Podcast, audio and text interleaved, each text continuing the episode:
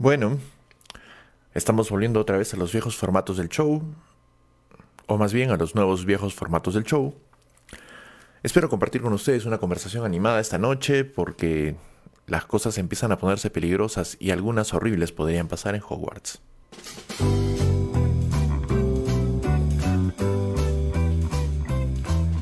Esto es El Show, una hora de conversación junto a Enrique Durán.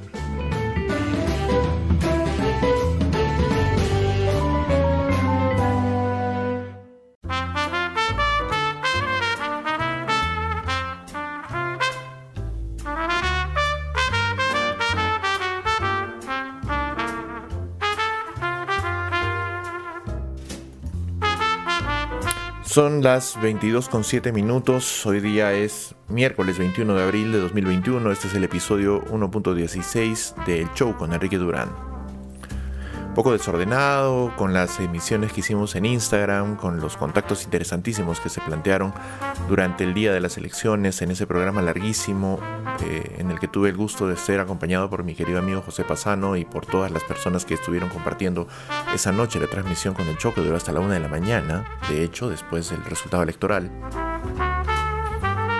Y bueno, tratando de recomponer también las cosas. Eh, ha sido un fin de semana triste. Me enteré del fallecimiento de una persona importante y lamento, lo lamento mucho.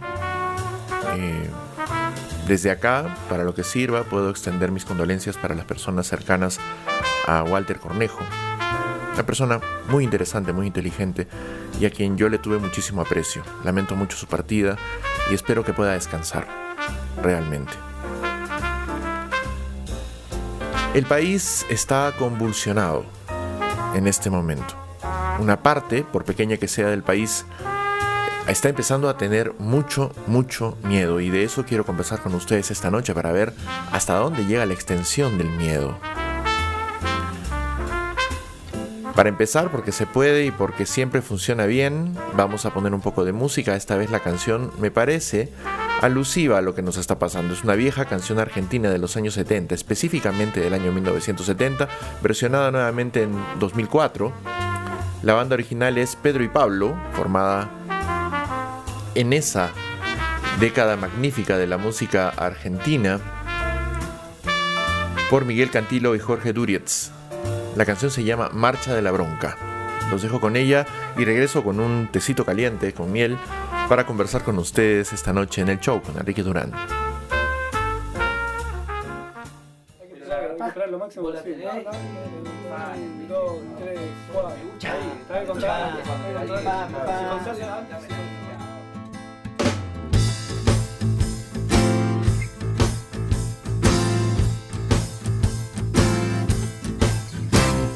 Bronca cuando ríen satisfechos derechos. Bronca cuando se hacen moralistas y entran a correr a los artistas. Bronca cuando a plena luz del día sacan a pasear su hipocresía.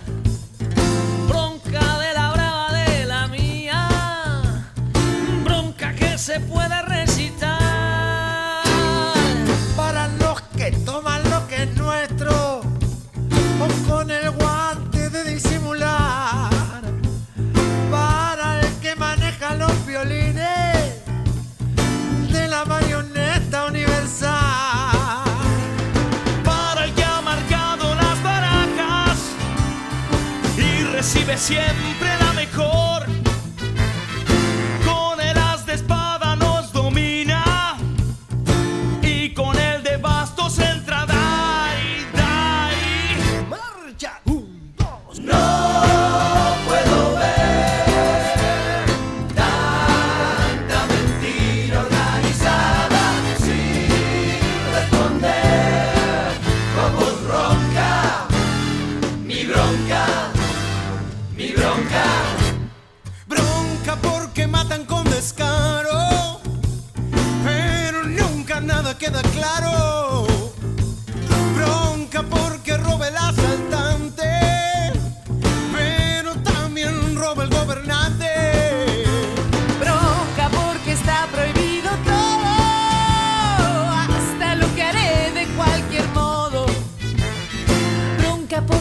Se paga fianza, si no se encarcela la esperanza.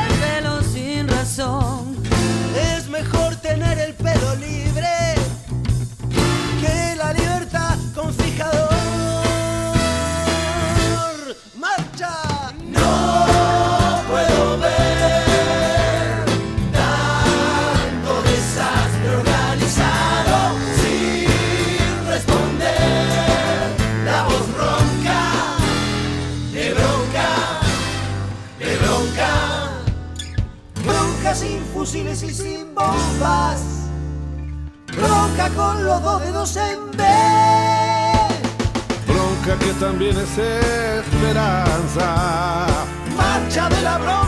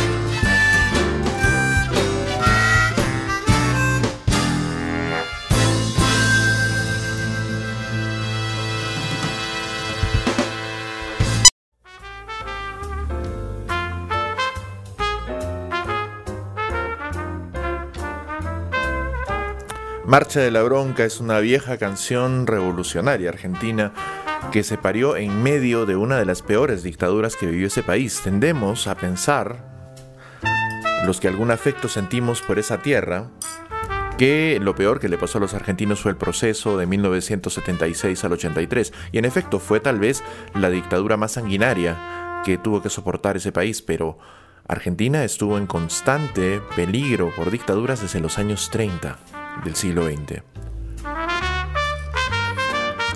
El golpe del 30, el golpe del 43, el golpe del 55, el golpe del 60, el golpe del 66, el golpe del 76, marcaron con mucha fuerza la historia de esa nación tan querida.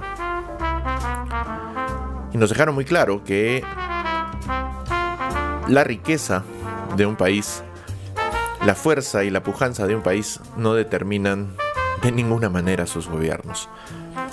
La cruel dictadura de Onganía, que había empezado el 76, llegó hasta ese año 70, perseguía a los opositores. Entre ellos se encontraban precisamente los integrantes del dúo Pedro y Pablo, Miguel Cantilo, el hermano de mi querida Fabiana Cantilo, y Jorge Durietz, quienes compusieron esta canción precisamente para quejarse de las cosas horrendas que pasaron durante la época de Onganía. Eh, la noche de los bastones largos, por ejemplo. Uno de los momentos más crueles, probablemente, cuando se metieron a la Universidad Nacional de Buenos Aires para sacar a los estudiantes que estaban eh, protestando en contra de la dictadura, una cosa que nos debería resultar muy particularmente cercana eh, desde Cantuta, por ejemplo, ¿no?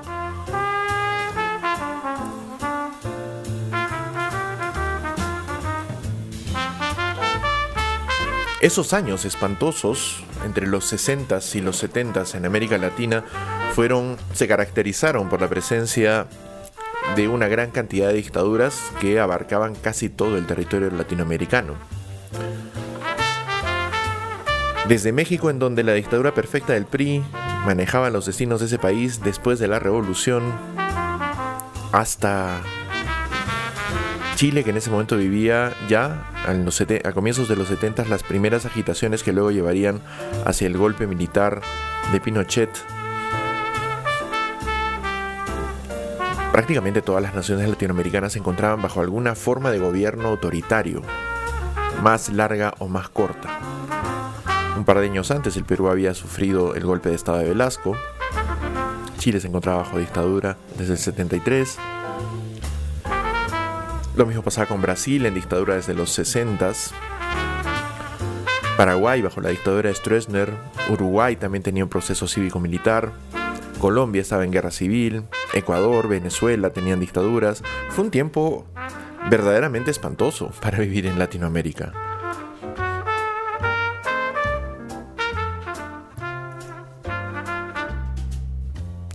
Bienvenidas todas las personas que están oyendo el show, en especial para Claudia Arevalo y para Milita Tairó Medina que están escuchando ya el programa.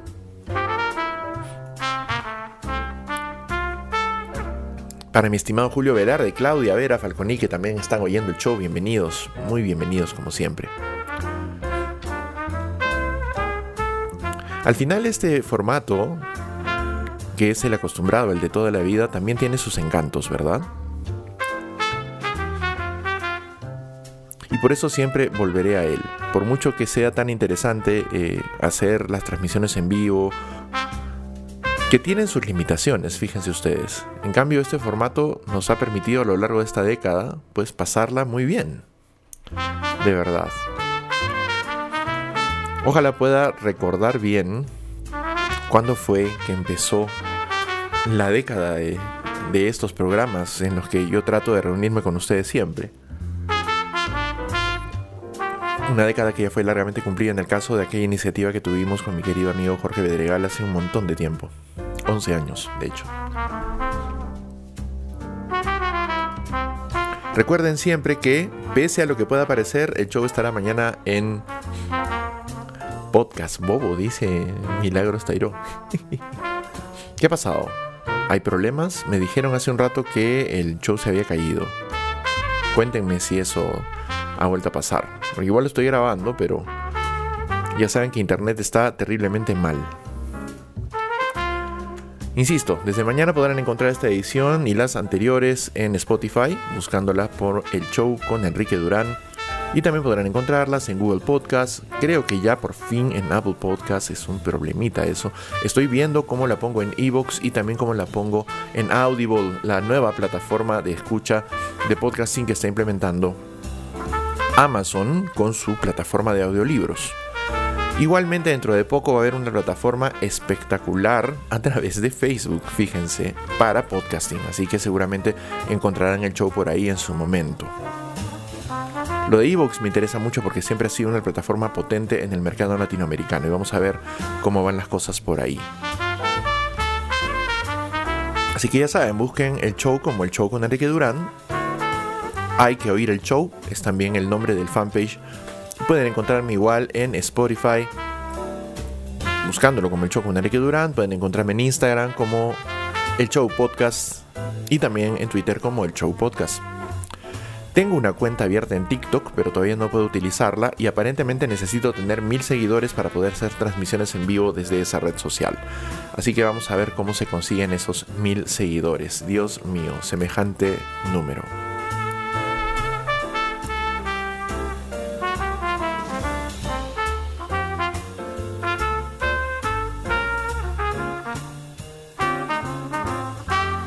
Estamos en un momento bien complicado.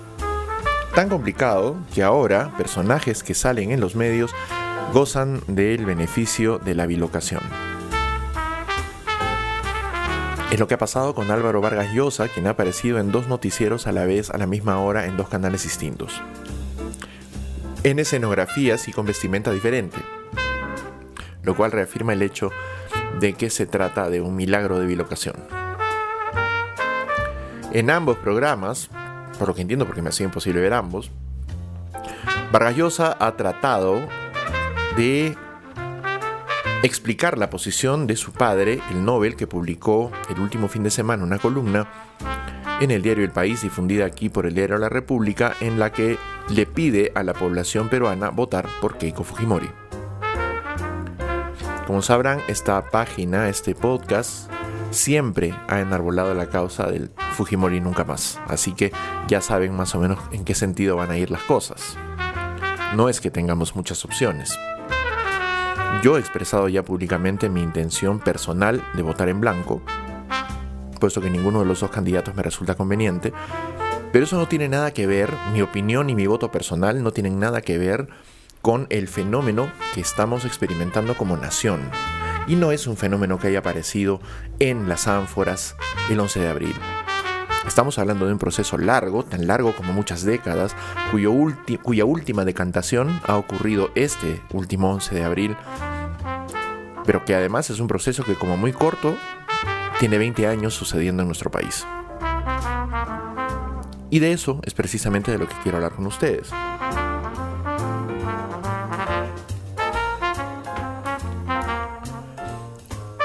Los que puedan recordarlo, y me imagino que todos los que escuchan el show ahora mismo pueden hacerlo, saben que en el año 2000, entre el año 2000 y el 2001, con la caída del primer Fujimorismo, en medio de un terrible escándalo de corrupción, horroroso, lo recordarán ustedes,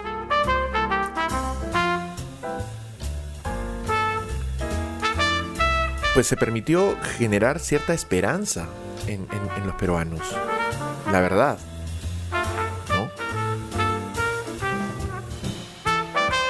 Fue una cosa muy curiosa.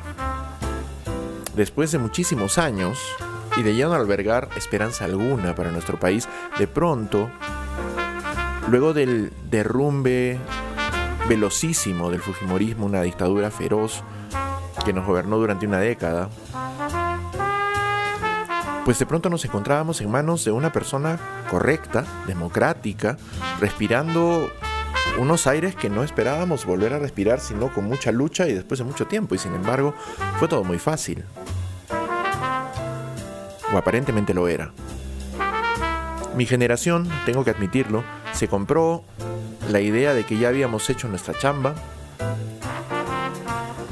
y abandonamos el barco yo tengo que ser muy honesto, abandonamos el barco. Dejamos de hacer las cosas que tendríamos que haber seguido haciendo durante años. Inocentes e idiotas éramos, algunos de nosotros teníamos unos 25 o 20 años, no teníamos mucho tiempo más. Y pensábamos, en medio de la primavera democrática del año 2000 y del 2001, que las cosas ya se habían conseguido, que no había mucho más que hacer y que lo que seguía en adelante era gozar de los beneficios de la democracia y del crecimiento económico que empezaba a despuntar después, y eso es algo que la mayoría de nosotros hemos olvidado, los profundos años de la crisis económica del Fujimorismo. Fujimori, o bueno, las medidas tomadas por el gobierno de Fujimori en ese momento estabilizaron la economía en 1990, 1990 perdón, pero en 1996 y 97, la mayoría de las economías de Latinoamérica se deprimieron profundamente. Yo recuerdo mucho varios artículos que se publicaban en ese tiempo en los diarios Gestión y El Comercio que hablaban de que Perú estaba experimentando lo que se conocía en economía como una L, una muy profunda caída y una larga permanencia en el fondo de la recesión. Y lo que estaba experimentando el Perú, desde 1997 aproximadamente, luego de los efectos tequila y tango, ocurridos como ya imaginan en México y Argentina, era esta recesión. Este periodo chicha en el que nada crecía, donde nada se iba al diablo, pero nada crecía tampoco. Antes de continuar, quiero siempre recordarle a la gente que está escuchando el show que saluden en la página de Facebook que se encuentran ahí para siempre saber quiénes me acompañan. Porque veo por ahí comentarios y cositas eh, que me hacen pensar que hay más gente por ahí pero siempre es posible que estén también escuchándome por Icecast, la vieja y fiel plataforma de transmisión para podcasting a través de streaming, con lo que empecé además a hacer estos programas. La razón por la que empecé a hacer estos programas, precisamente, porque me permitía hacerlo de manera independiente, no depender de una red social específica, sino que hacerlo al aire, como siempre.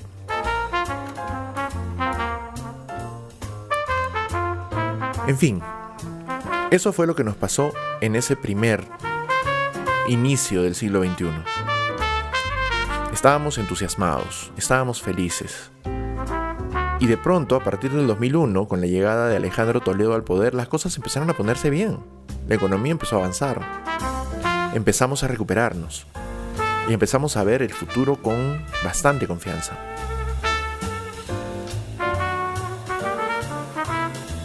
Pero también en ese mismo gobierno empezamos a ver los primeros síntomas claros de que las cosas no estaban por completo bien, porque era bastante lógico entender que si bien el modelo económico nos había sacado a muchos de una situación complicada, no había sacado a todos de la pobreza.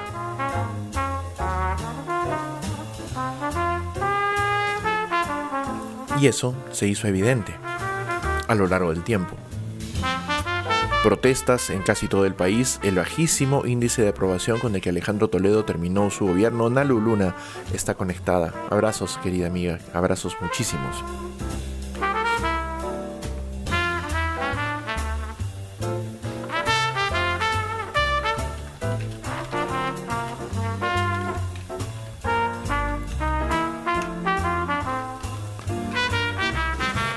Estoy contestando un mensajito.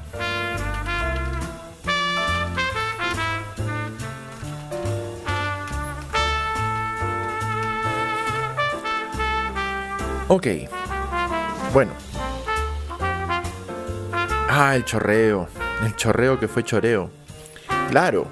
Fue en el gobierno de Alejandro Toledo cuando se empezó a hablar de esta supuesta teoría económica del chorreo, ¿no?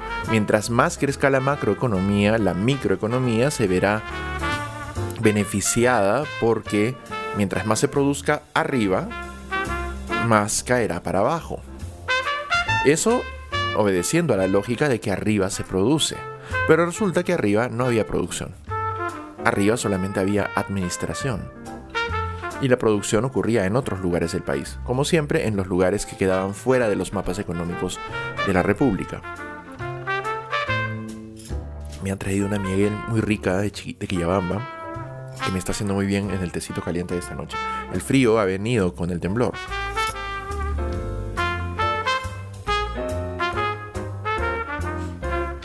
En fin, el chorreo nunca benefició a todos los que tendría que beneficiar.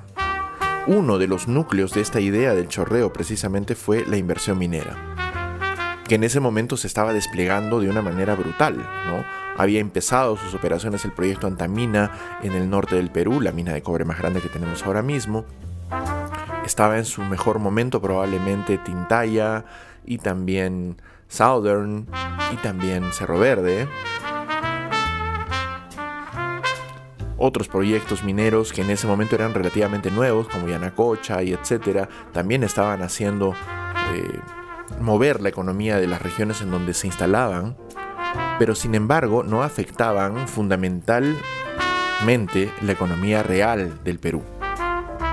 Es cierto que la minería provocaba crecimiento específico en torno a las ciudades en donde se encontraba su base de operaciones, pero eso no beneficiaba a todo el mundo beneficiaba a unas cuantas personas y colateralmente a una población específica. Por ejemplo, Arequipa es una de las ciudades que más se ha beneficiado con el crecimiento minero de los últimos 20 años. Si lo recuerdan, Arequipa se convirtió en la sede permanente de el Expomin. Nunca ha sido en otra ciudad. Luego, debería haber tenido una reunión este año de Expomin, ¿no? Pero me parece que no habrá convención minera este año. Eh, Arequipa recibe los ingresos por sueldos de habitantes de Arequipa de casi todas las minas que están en el sur, ¿no? Quellaveco, las operaciones de Southern, Tintaya Extrata, Cerro Verde, eh, Las Bambas y así. Todo ese dinero que ganan los funcionarios empleados de esas minas generalmente viene a Arequipa. Porque la mayoría de las personas con ciertos rangos están viviendo en Arequipa o tienen a sus familias en Arequipa. Entonces, lo que sucede es que la economía de esta ciudad crece y cambia. La ciudad ha cambiado brutalmente en los últimos 10 años. Para algunas personas que emigraron en ese tiempo, se ha vuelto irreconocible. ¿no? La ciudad creció muchísimo, su economía creció muchísimo, pero siendo tan dependiente como es de una operación en particular, también es especialmente frágil. Esa fragilidad de la economía de ciertas ciudades del Perú que están cercanas a este tipo de inversión se notó, por ejemplo, en la crisis financiera del 2007 y 2008 cuando cientos o miles de empleados en las empresas mineras fueron cesados o francamente despedidos de sus puestos y la economía se volvió a recesar durante más o menos un año. Luego de eso, las cosas volvieron a ponerse de mejor color y hacia el final del segundo gobierno de Alan García, la economía peruana había crecido hasta niveles espectacularmente inesperados. Nadie esperaba que la economía creciera tanto, y a ese ritmo, además, a un ritmo casi de relojería con más de 4 o 5% al año.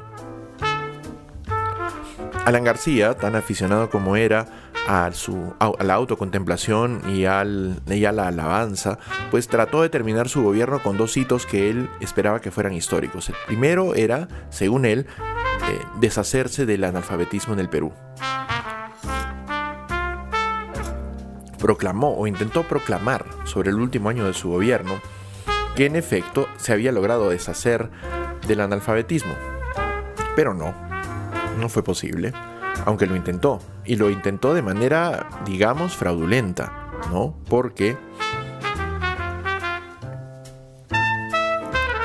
Pues la cosa no sucedió de esa manera. Yo me acuerdo de algunos reportajes de denuncia en ese momento en los que se detallaba cómo se pretendía haber alfabetizado a pueblos completos en la sierra peruana a los que en los que únicamente se había enseñado a los que aún permanecían iletrados a leer y escribir su nombre, algunas palabras básicas y a escribir una firma. Y eso era todo.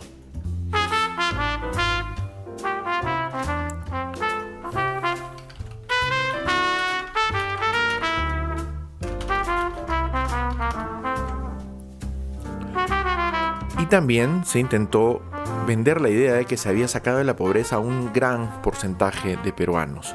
En efecto, hubo una involución de la pobreza desde el gobierno de Toledo hasta el gobierno de Mala que ronda el 30% del total de los eh, pobres que existían en ese momento del Perú, lo cual fue importante para la economía, sin duda alguna, sobre todo para la economía de esas personas, pero de lo que poco se habla es que en la mayoría de los casos se trataba de una salida de la pobreza hacia un estadio de pobreza menos grave o en todo caso el ingreso a una, por así decirlo, clase media extremadamente frágil. Cualquier resfriado económico podía ocasionar que cientos de miles o millones de personas regresaran a la pobreza.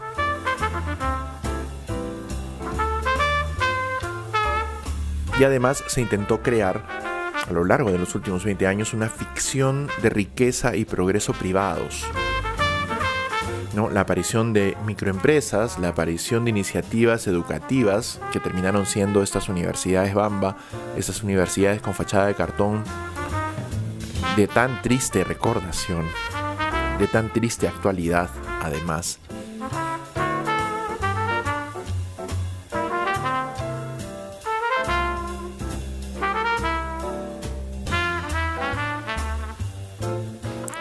Pero en fin, así fue. Así fue. Y fue doloroso y fue terrible. Y ahora nos encontramos ante esta circunstancia. Todo el crecimiento económico, toda la supuesta bonanza que el Perú experimentó durante los últimos 20 o 21 años resultó ser ficción. Si bien algunos de los frutos de esa bonanza nos acompañaron de alguna manera durante el primer año de pandemia, empezamos a darnos cuenta que las cosas no estaban tan bien. Yo creo que cualquier persona que no sea inocente de haberse dado cuenta de eso, pues muy rápido, ¿no? Creo yo.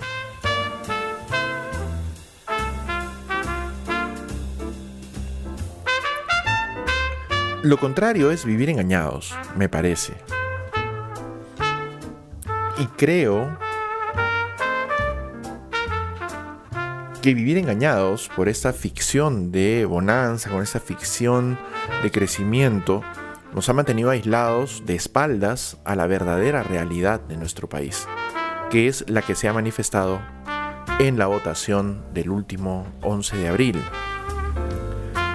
Yo creo que nos lo ha dejado muy claro. Estoy convencido de que nos lo ha dejado muy claro y que oponerse a esa realidad sería cuanto menos irresponsable. Espero honestamente que todos hayamos ya pasado el shock de esa noche en la que, a decir verdad, no cabía otra cosa que quedar impresionado luego del... No diremos arrollador porque no lo ha sido, pero sí más o menos inesperado triunfo electoral del partido de Pedro Castillo, de Perú Libre,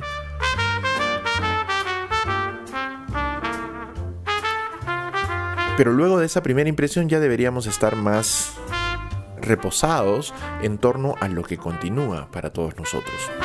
No es simple, no es sencillo, pero digamos que es algo con lo que vamos a tener que vivir en los siguientes meses, hasta el 28 de julio y durante los siguientes cinco años. Porque lo que ha pasado el 11 de abril es, me parece, tan solo el comienzo de un proceso mucho más largo, probablemente grave, que todos vamos a tener que vivir. Cualquiera que sea el resultado de las elecciones del próximo 6 de junio, la segunda vuelta de este proceso electoral, pues lo que viene será terrible. aunque parezca... Eh, aunque parezca exagerado. Yo quiero compartir con ustedes una canción más en este ánimo revoltoso. Yo soy, ya se sabe, hijo de mi tiempo y eso implica hijo en parte del rock argentino.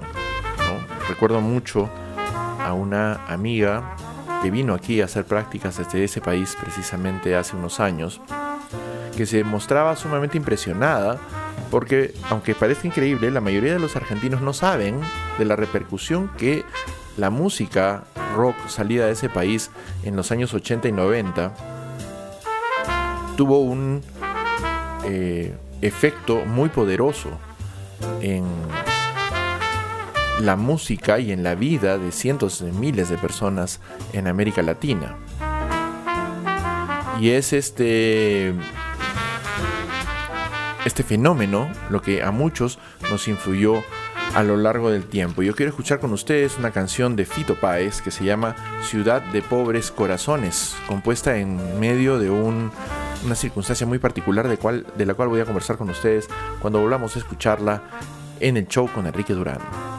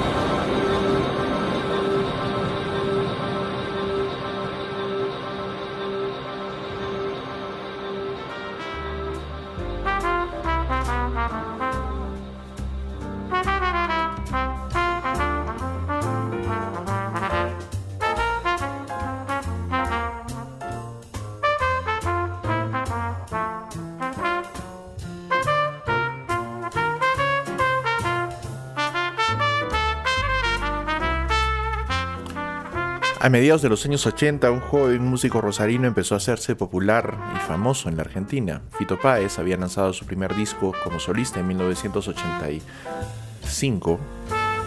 No, 84, si no recuerdo.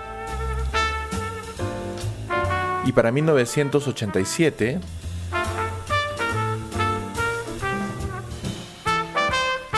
lanzó otro álbum, era su cuarto álbum. Uno que se compone en torno a un sujeto, a un, suceso trágico. Sus abuelas fueron asesinadas en la ciudad de Rosario en 1986, en circunstancias que continúan siendo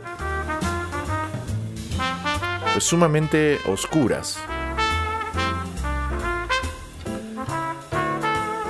Él estaba en Río junto con Charlie García y recibe una llamada en la que se le notifica que sus abuelas, Belia Ramírez y Josefa Páez, que en realidad era su tía abuela, pero que lo habían criado porque él se quedó huérfano muy joven, a los 8 años era completamente huérfano, habían sido asesinadas por dos personas que Fito había conocido cuando era chico. Eh, la idea misma de esta pérdida tan brutal de una manera tan estúpida pues destruyó un poco a Páez y lo llevó a un periodo bastante autodestructivo, muy corto, del cual sale este álbum visceral que es Ciudad de Pobres Corazones.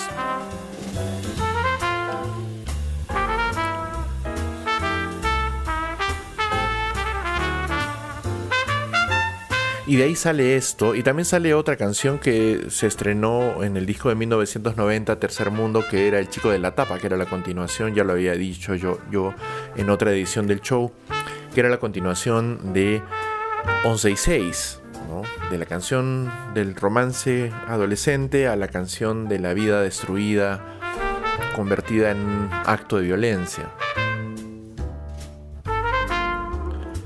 Ambas canciones, de una u otra manera, nos dejan muy claro que la fragilidad de la vida se encuentra en, una, en muchos casos construida desde la desigualdad de los países en donde estas tragedias ocurren.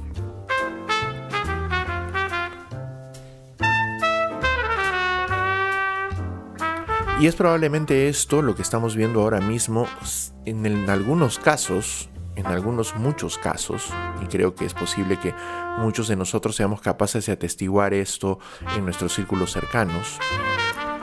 En muchos casos estamos rodeados por personas que no logran comprender lo que ha sucedido.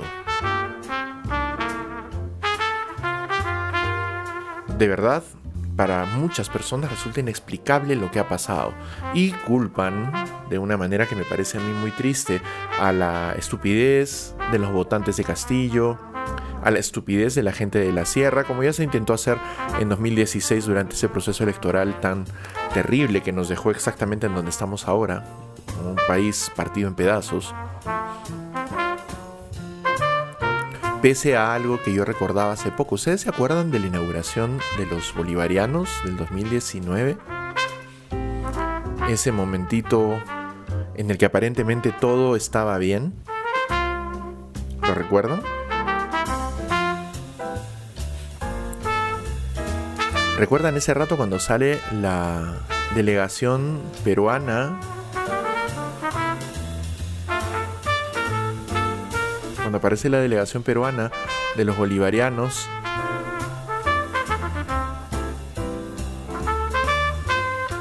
a ritmo de cumbia peruana, y que todos sentíamos, bueno, todos los que vimos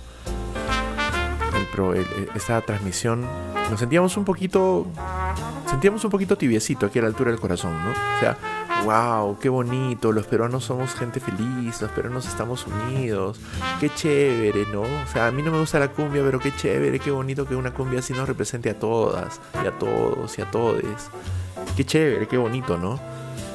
Empezábamos a sentir que por fin lo habíamos logrado, que por fin éramos un país. Fíjense, qué chévere. Y resultaba que no. Resultaba que no éramos un país, resultaba que éramos una muy bonita infraestructura construida sobre esta idea de ser un país. Y estábamos esperando, ya había ocurrido la destitución de Pedro Pablo Kuczynski, Vizcarra era presidente, estaba probablemente en el momento más alto de su popularidad. Todavía faltaba el golpe final de esta disolución del Congreso que lo colocó en la parte más alta totalmente de la popularidad de todo su gobierno.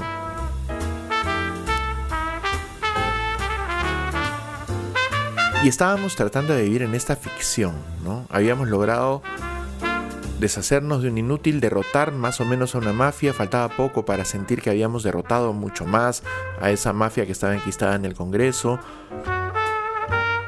Keiko Fujimori estaba presa, recuérdenlo, Keiko Fujimori estaba presa, lo cual se sentía como un triunfo de la democracia también.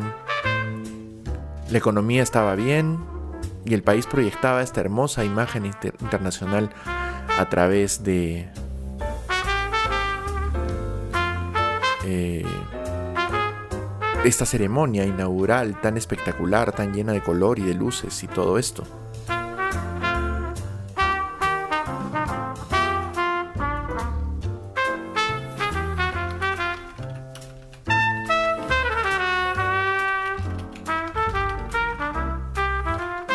En fin. Las cosas como son. Vivimos la ilusión de tener un país y de tener un país bonito durante el tiempo que se pudo. Y yo creo que esa ilusión dejó de existir formalmente esa tarde del domingo 15 de marzo de 2020. Cuando el presidente Vizcarra entonces da un mensaje a la nación, golpe de 4 de la tarde, me parece, 4 o 5, no recuerdo bien ya qué hora fue, para anunciar que desde el día 16 entrábamos en una estricta cuarentena de 15 días para evitar la propagación del coronavirus que había llegado al Perú pocos días antes.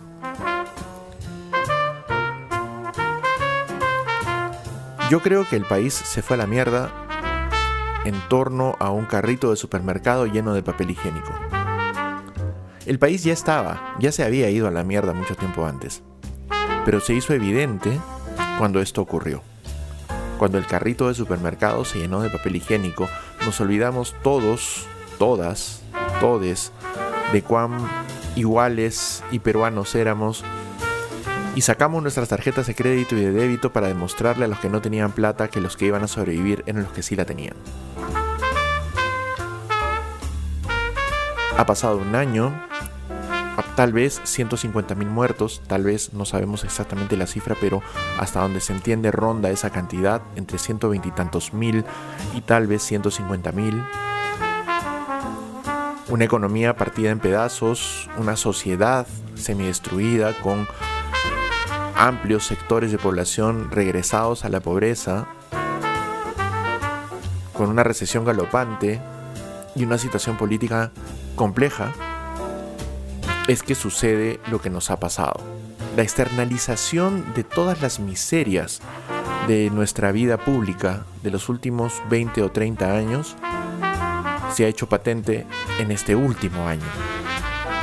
Yo diría que empezando con los carritos llenos de papel higiénico, pero sobre todo con el acto espurio del Congreso de la República, que termina su gestión ese 28 de julio, de juramentarse en una sala llena, pese a las restricciones que había impuesto el gobierno un día antes. Pudiendo haberlo hecho virtualmente, los congresistas, encabezados en ese momento por Manuel Merino, decidieron juramentarse por todo lo alto y el saldo en ese momento eran cinco congresistas contagiados de coronavirus que pasaron un momento muy delicado, al menos uno de ellos ha fallecido ya para esa altura, el señor Chaña, que fue representante por Arequipa, sin mayor pena ni gloria.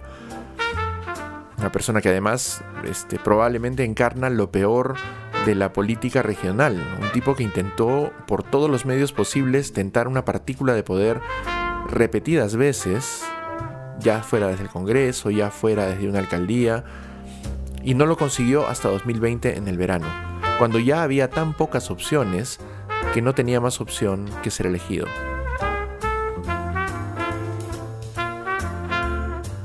Tal vez ese momento fue el que nos demostraba qué es lo que nos esperaba, que, que nos demostró qué es lo que nos esperaba en los siguientes meses. Y ahora, después de una semana con tres presidentes, de, una, de un alzamiento popular que derribó a lo que podía haberse convertido en una dictadura muy nociva en nuestro país, evitada por la población. Pues aquí estamos. Sacudidos después de una elección que nos ha dejado todas las dudas, ninguna certeza, tal vez la única, si acaso, la única certeza que nos ha dejado toda esta circunstancia, es que vivimos en un país complejo, duro, difícil.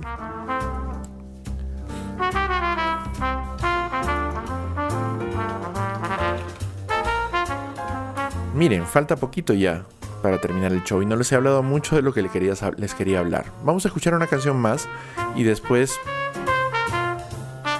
Y después, pues, les cuento un poco más de lo que realmente había venido a contar.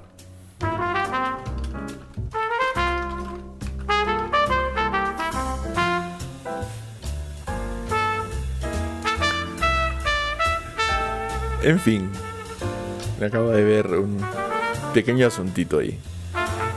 Gracioso y todo. Voy a escuchar con ustedes a una cantante que hace tiempo que no oigo y que amo profundamente.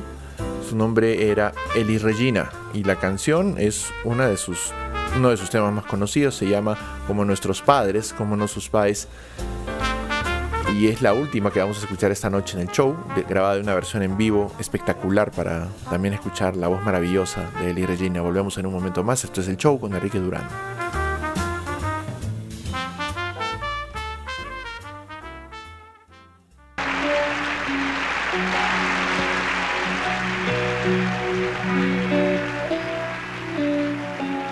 Não quero lhe falar, meu grande amor de coisas que aprendi nos discos. quero lhe contar como eu vivi e tudo que aconteceu comigo. Viver é melhor que sonhar, e eu sei que o amor é uma coisa boa. Mas também sei que qualquer canto é menor do que a vida de qualquer pessoa. Por isso, cuidado, meu bem, há perigo na esquina. Eles venceram e o sinal está fechado para nós somos jovens. Para abraçar seu irmão e beijar sua menina na rua. É que se fez o seu braço, o seu lábio e a sua voz.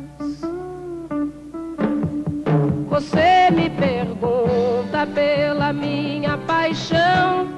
Digo que estou encantada com uma nova invenção. Eu vou ficar nesta cidade, não vou voltar pro sertão. Pois vejo vir vindo no vento cheiro de nova estação. Eu sinto tudo na ferida viva do meu coração.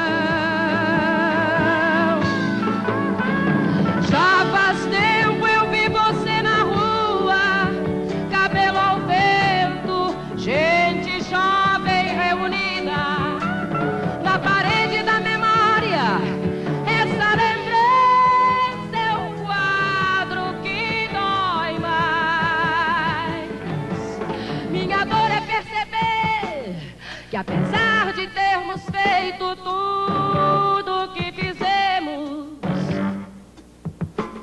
ainda somos os mesmos e vivemos. Ainda somos os mesmos e vivemos como os nossos pais.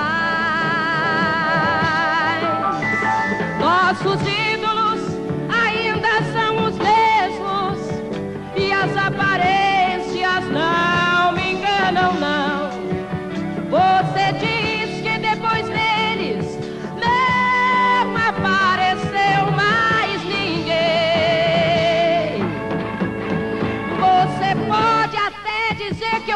fora, ou então que eu tô inventando. Mas é você que ama o passado e que não vê. É você que ama o passado e que não vê que o novo sempre vem.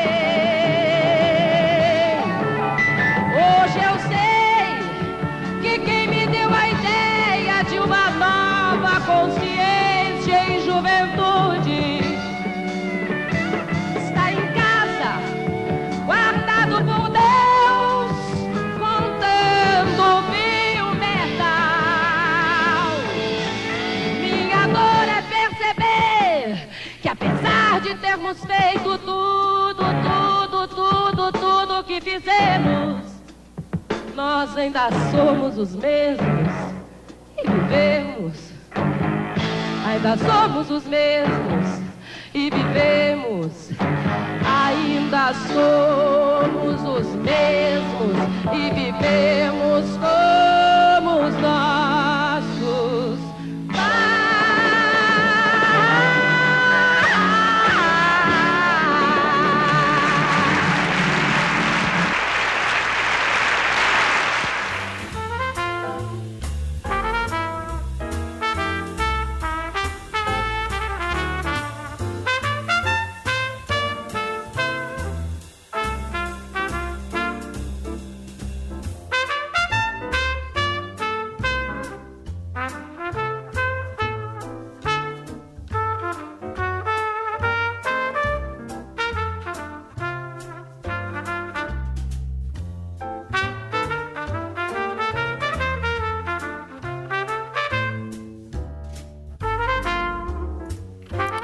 Nossos Pais fue lanzada en el álbum Falso Brillante de 1976 en medio de la feroz dictadura militar brasileña, de la cual formó parte precisamente como un integrante del cuerpo represor el actual presidente de Brasil, Jair Bolsonaro.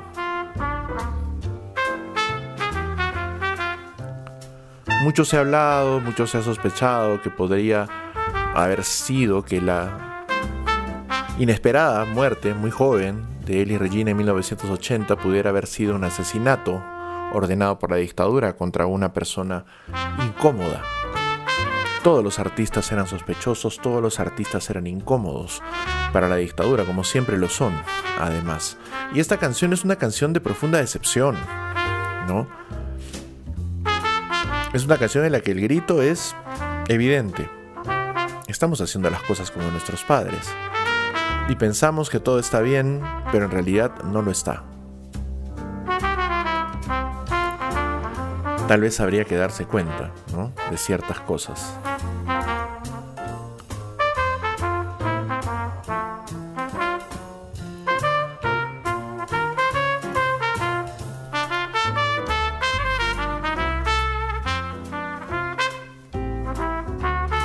Tal vez de esas cosas no nos queremos dar cuenta, pero nos están pasando ya.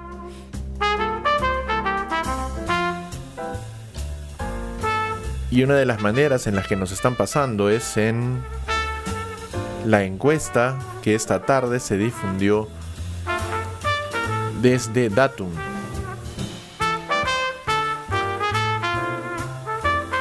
La encuesta de Datum nos ha dado un resultado que no es sorprendente, pero que deberíamos tener en cuenta.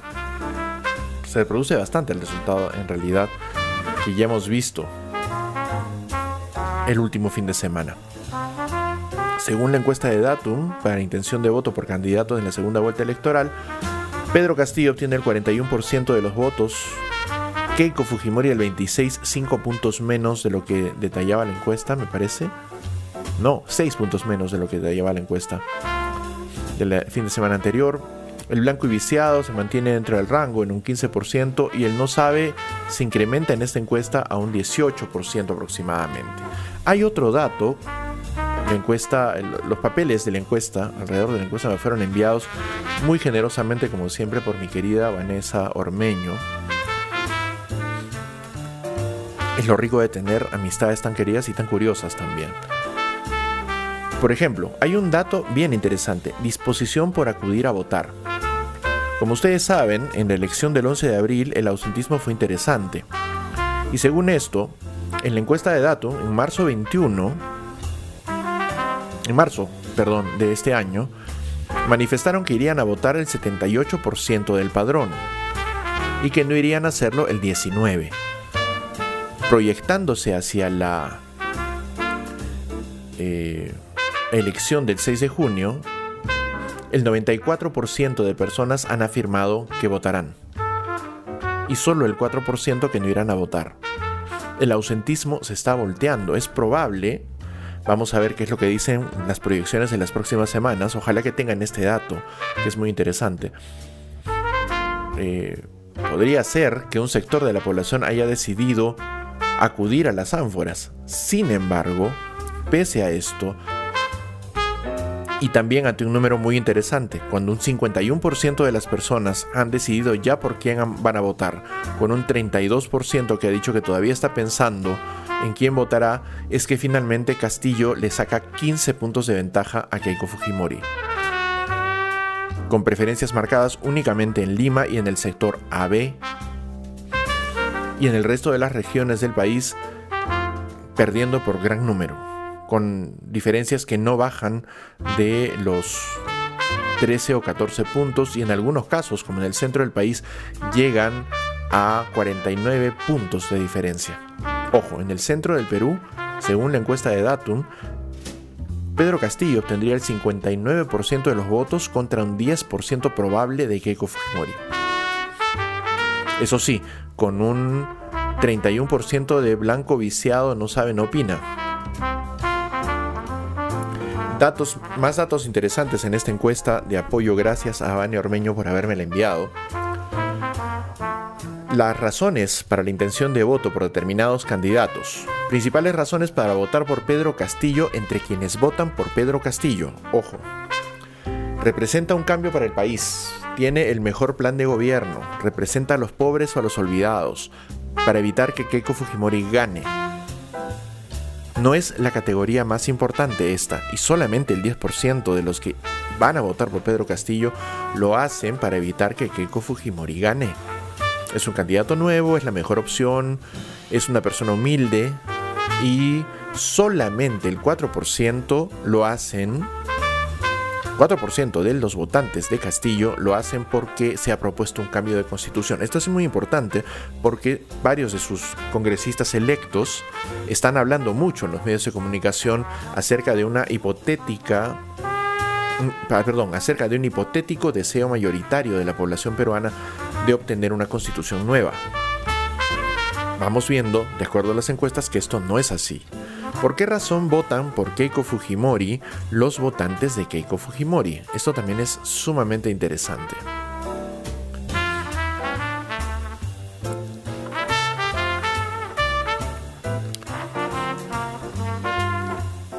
Según sus votantes, Keiko Fujimori es la mejor opción en un 24% del total de sus votantes. Tiene el mejor plan de gobierno, nos sacará de la crisis económica, es mujer, para evitar que Pedro Castillo gane solamente el 7% del total de los votantes de Keiko Fujimori. No quiero que se repita lo de Venezuela, Bolivia, Cuba en el país por las cosas buenas que hizo su padre, solamente un 5%, y simpatizo con la agrupación política solamente un 4%. Las razones por las que no vota por Pedro Castillo, la gente que vota por Pedro por Keiko Fujimori es mayoritariamente porque consideran a Castillo comunista, simpatizante del Movadef y de Sendero Luminoso en un 35%. Es de izquierda, es radical, no es demócrata en un 12%, baja mucho, no está preparado para ser presidente y así vamos. En el caso de los votantes de Pedro Castillo, no votan por Keiko Fujimori porque está investigada por la fiscalía en un 29%, es corrupta y representa un partido corrupto en 17% y por el pasado de su padre en un 13%, razones menores en adelante.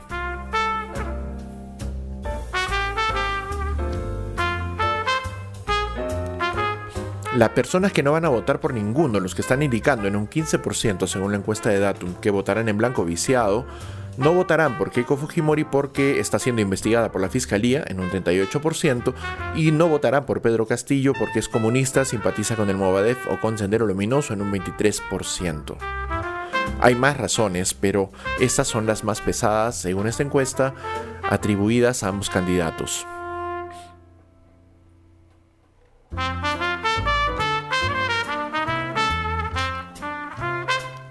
Una pregunta interesante acerca del voto anti. El 68% de los encuestados por Datum no se considera antifujimorista, 28% sí un 68% de los encuestados por Datum no se considera anticomunista, un 27% sí. Los números son altos. Según esta encuesta no se consideran ni antifujimoristas ni anticomunistas más aproximadamente dos tercios de la población. Interesantes los datos de esa encuesta de Datum que está tratando de reconstruir la confianza pública que perdió durante un buen tiempo durante la última década. Y son datos que son coincidentes con lo que estamos viendo en las encuestas que pudimos sufrir el domingo. Tengamos en cuenta entonces estas circunstancias. Lo que va a venir va a ser duro, definitivamente va a ser muy duro y de una u otra forma va a cambiar la vida de nuestro país en los próximos años. Así que ya veremos qué es lo que sucede. Yo les quiero agradecer a todas y todos por haberme acompañado en estos, a ver cuántos fueron, 65 minutos de show. Y les prometo volver el viernes. Como ya les dije, ha sido una semana un poco dura, complicada, con un fin de semana algo movido. También hubo un viaje por ahí. Fíjense que hubo la oportunidad, aunque sea, de salir un rato de la ciudad para desintoxicar la cabeza. Viaje de trabajo, eso sí. Pero bueno, hay que volver a la normalidad de alguna manera, todo lo que se pueda, hay que volver a la normalidad del show por la que yo agradezco muchísimo a quienes como ustedes me acompañan cada lunes, miércoles y viernes desde las 22. Soy Enrique Durán, estaba muy contento de acompañarme con ustedes en esta hora y pico de programa. Nos volvemos a escuchar el viernes y a través de Instagram apenas sea posible. Debo consultar con el oráculo del grupo de WhatsApp que es por ahora el foro oficial del show para ciertas cosas. Ya lo haré apenas sea posible mañana. Pero con todas y todos ustedes, nos vemos, o mejor nos escuchamos el viernes a las 22. Chau.